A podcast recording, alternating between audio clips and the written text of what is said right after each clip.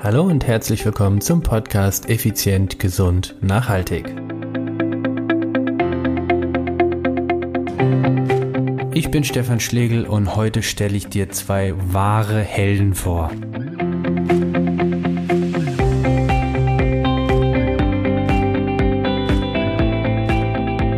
Hallo, schön, dass du wieder dabei bist. Ich bin Stefan Schlegel, dein Personal Trainer, Unternehmer und Extremsportler. Heute geht es zum zweiten Mal in der ganz neuen Rubrik Wahre Helden. Ich möchte dir heute eine Geschichte erzählen von, wie ich finde, wirklich wahren Helden. Letztes Mal ging es um äh, den Cliff Young, ein wirklich inspirierender Mann. Heute geht es um zwei Personen. Ich möchte dir diese Geschichte erzählen, für mich, um ganz ehrlich zu sein, ist es die inspirierende Sportgeschichte schlechthin. Aber lehn dich zurück, entspann dich, solltest du im Auto sitzen, ja, dann lehn dich nicht zurück und entspann. Pass auf den Straßenverkehr auf und äh, ja, hier kommt die Geschichte. Wir schreiben das Jahr oder das Datum 10. Januar 1962. Rick Hoyt wird geboren. Doch bei der Geburt kommt es zu einer Komplikation, denn Ricks Gehirn bekommt zu wenig Sauerstoff und aufgrund dessen erleidet er an eine sogenannte spastische Lähmung und ist vom Hals abwärts mehr oder weniger komplett gelähmt. Die Ärzte sagen dem 22-jährigen Dick und seiner Frau Judy, dass sie ihren neugeborenen Sohn vergessen sollen. Ihn, ähm, ihn können sie nicht helfen und er wird in seinem ganzen Leben auch kein normales Leben führen. Also Rick ist der neugeborene Sohn 1962, Dick ist sein Vater und Judy die Mutter. Die Eltern logischerweise komplett entsetzt, so von wegen, ja, vergiss deinen Sohn. Ich meine, ich bin selbst äh, vor 15 Monaten Papa geworden und äh, vergiss deinen Sohn, das geht gar nicht, ja. Und äh, Kurz entschlossen sagen sie, nee, wir nehmen unseren Sohn mit nach Hause und erziehen ihn so, wie wir ein normales Kind erziehen. Und schon bald merken die Eltern, mh, hm, Rick kann, kann nicht laufen und er kann auch nicht sprechen. Sie merken jedoch, er war ziemlich klug, denn seine Augen verfolgten sie halt immer in dem Raum. Und ähm, ja, sie kämpften halt darum, dass Rick dann irgendwann auch in die öffentlichen Schulen kamen also in diesem öffentlichen Schulsystem integriert wurden, in Boston und drängten die Verantwortlichen dazu, Ricks, naja, physische Grenzen einfach zu ignorieren. Nachdem sie halt äh, äh, ja Ricks Intelligenz quasi und Lernfähigkeit äh, gegenüber allen anderen Schülern auch unter Beweis gestellt haben, also sie haben halt einfach ganz klar festgestellt oder auch zeigen können, hey, der Junge ist intelligent, und er kann auch lernen. Er steckt nur in einem Körper, äh, mit dem er sich nicht so äußern kann, wie es äh, gesunde Menschen machen können. Und ähm, das haben sie wirklich geschafft. Jetzt mussten sie aber einen Weg finden, Rick zu helfen, mit der Außenwelt zu kommunizieren, weil er konnte ja weder gehen noch sprechen, noch konnte er in irgendeiner Form ja schreiben, weil er gelähmt war. Und im Alter von zehn Jahren bekam Rick einen Computer, den Ingenieure der Tufts University entwickelt haben. Nochmal, wir sind irgendwo in den 60ern. Beziehungsweise jetzt sind wir Anfang der 70er, zehn Jahre, also wir sind bei 1972.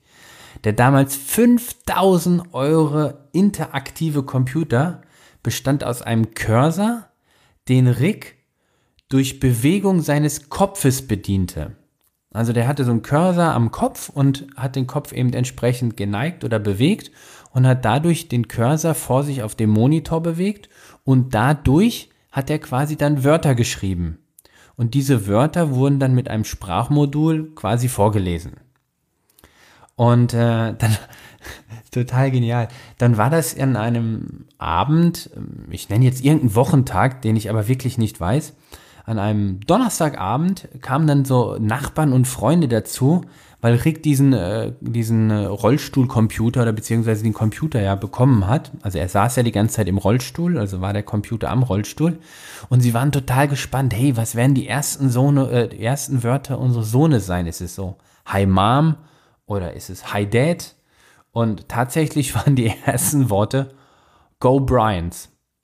Bryans was sind die Boston Bruins, äh, das Eishockey-Team, weil da gerade der Stanley Cup war, also die waren im Stanley Cup.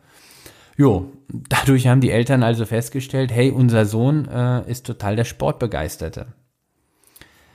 Drei Jahre später, 1975, äh, 75, also 1975, im Alter von 13 Jahren, wurde Rick schließlich in die öffentliche Schule dann aufgenommen. Nach der Highschool besuchte er die, äh, besuchte Rick die, die Boston University und schloss diese sogar 1993 ab. Also der Junge hat wirklich was in der Birne gehabt. Er war halt, ich will nicht sagen im falschen Körper, im ersten Moment scheint es, er war in einem schlechten beziehungsweise einem falschen Körper. Also das alleine finde ich schon eine unheimlich inspirierende Geschichte, wie Eltern dafür kämpfen, dass, äh, dass ihr Kind die gleichen Chancen kriegen. Aber weltberühmt, ich habe gerade Gänsehaut, das glaubt ihr gar nicht, unglaublich. Oh. Oh.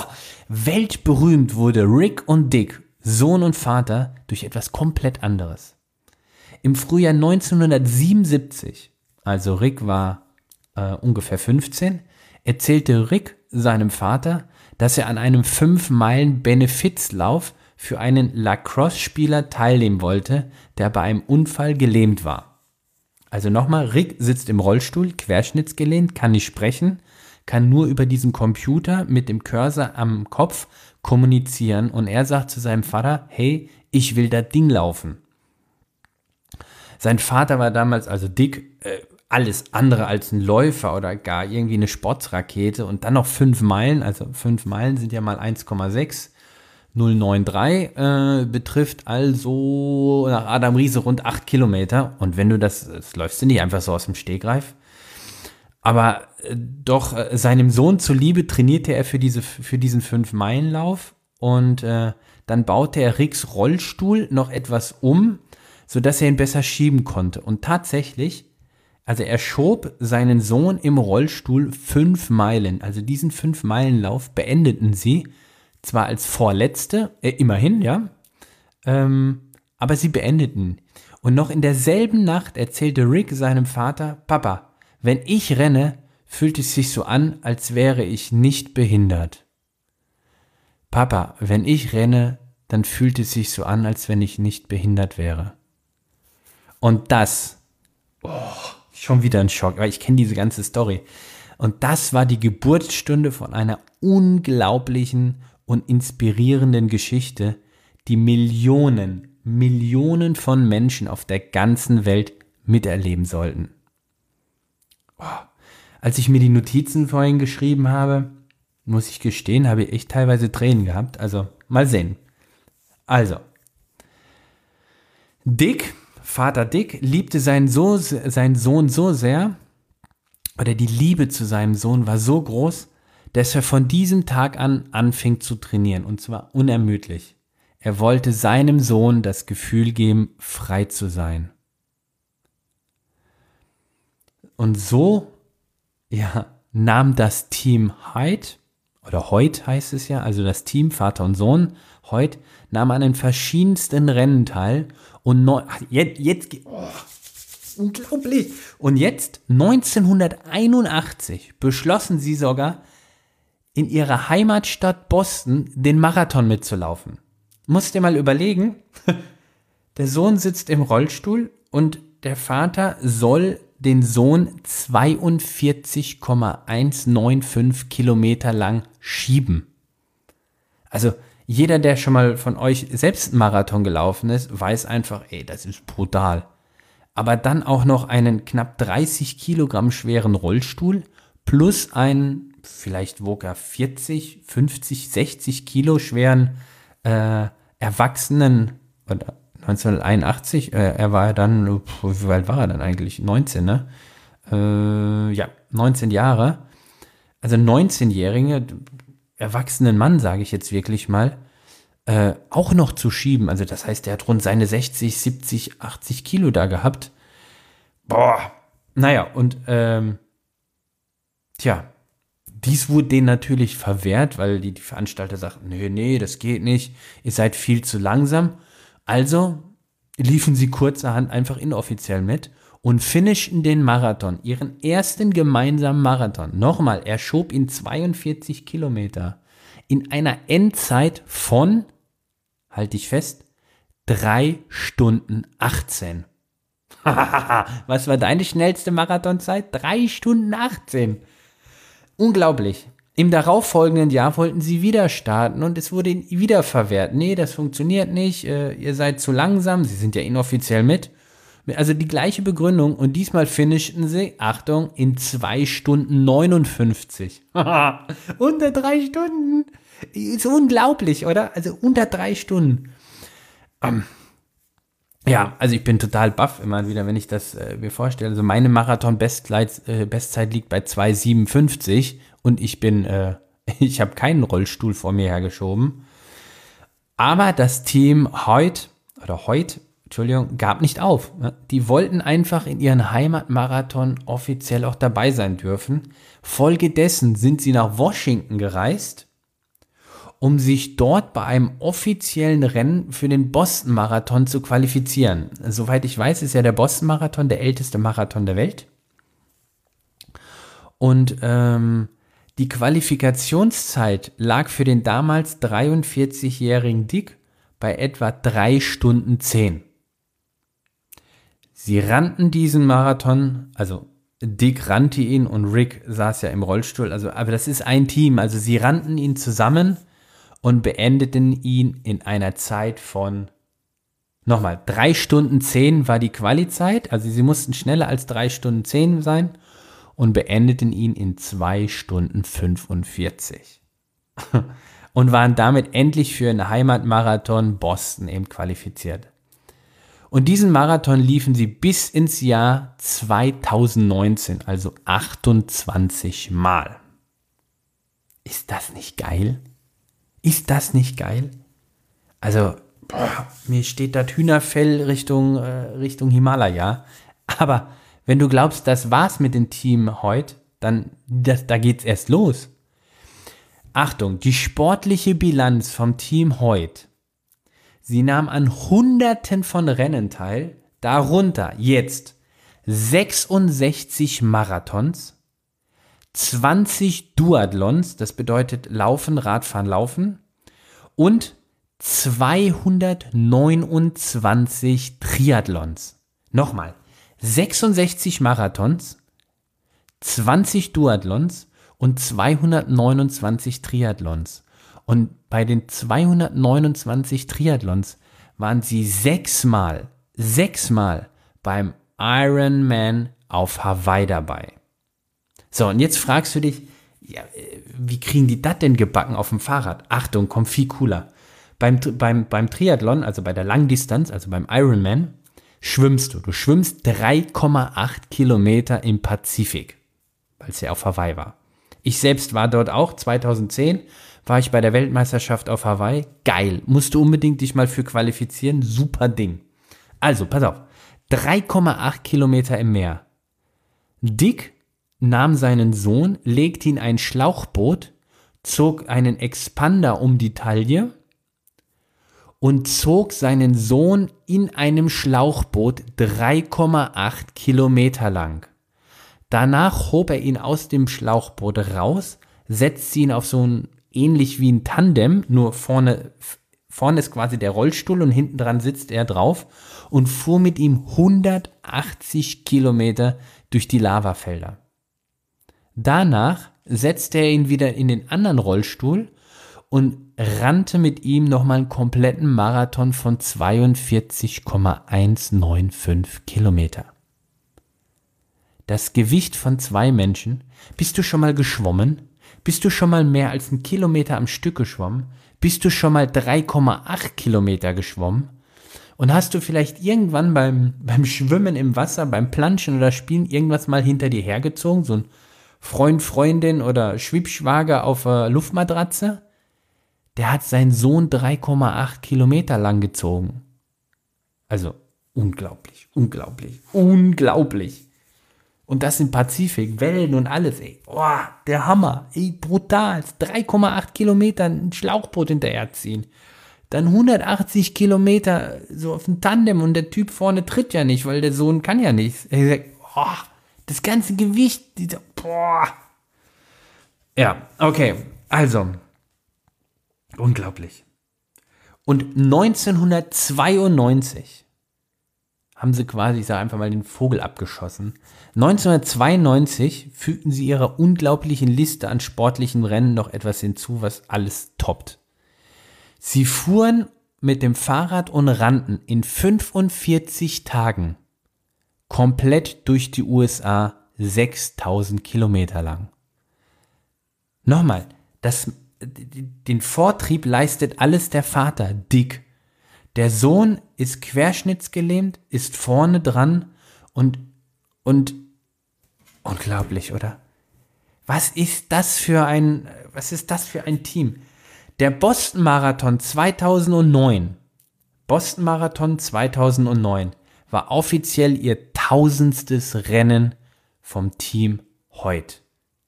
Tausend Rennen. Ich bin total baff und, und, und gleichzeitig geschockt. Also im Positiven, ne? Das ist doch unglaublich, oder?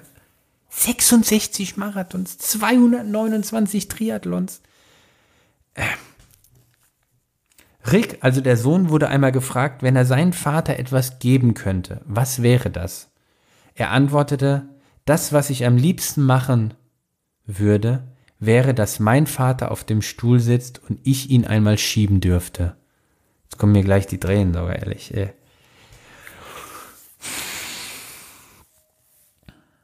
Ich werde in den Show Notes vielleicht siehst du das. Also du musst dann auf meine Webseite gehen, weil den Text, den mache ich mir sicherlich etwas länger weil ich die Geschichte in die Show Notes reinpacke und ich weiß nicht, wie lange die gehen, werde ich einen Videolink mal schicken. Schau dir dieses Video mal an. Brutalst inspirierend. Für mich ist es die inspirierende Sportgeschichte schlechthin. Nicht, weil sie unglaublich sportliche Leistung geschafft haben. Ich meine, offiziell haben sie ja nie einen Streckenrekord oder ähnliches aufgestellt. Jedoch, und das macht es für mich so aus, sie haben bewiesen, und es jahrelang vorgelebt, dass Liebe und Leidenschaft alles ermöglicht. Ihr Teammotto lautete immer Yes, you can. Team Heut. Eine Vater-Sohn-Geschichte der besonderen Art. Beide wurden in einer Bronzestatue an der Central School wenige Meter der Startlinie des Boston-Marathons verewigt. Also dort ist eine wunderschöne Bronzestatue von den beiden zu sehen. Findest du auch im Internet ein paar Bilder oder wenn du mal in der Nähe von Boston bist, unbedingt mal hin. Ich war einmal in Boston und hab's echt total verpennt. Ich hab's mir extra auf die Agenda geschrieben. Ich war so, so stinkig über mich selbst. Ähm, also, das ist doch, das, also das ist doch für mich einfach mal so ein Beweis, wie stark die Liebe sein kann, wie stark die Liebe sein kann, um ja, die Liebe und Leidenschaft zu, zu einem Menschen oder zu einer Sache, wie aufopferungsvoll Menschen sein können, um anderen Menschen etwas zu geben, was sie, was sie vielleicht alleine nie, nie schaffen würden oder nicht, nicht können würden. Und deshalb handeln Team halt, boah, ich ring gerade so ein bisschen. Also, das Team heute, Vater und Sohn. Ich glaube, mehr muss man und sollte man auch dazu gar nicht sagen. Ich hoffe, dir hat die Geschichte gefallen. Es ist eine wahre Geschichte. Du kannst alles nachlesen. Du findest genug Videos und äh, Artikel darüber. Und wenn du in Boston bist, in der Nähe des Boston oder selbst mal den Boston Marathon mitläufst, schau mal an der Startlinie, in der Nähe der Startlinie, die Center School. Dort ist die Bronzestatue. In diesem Sinne, yes, you can.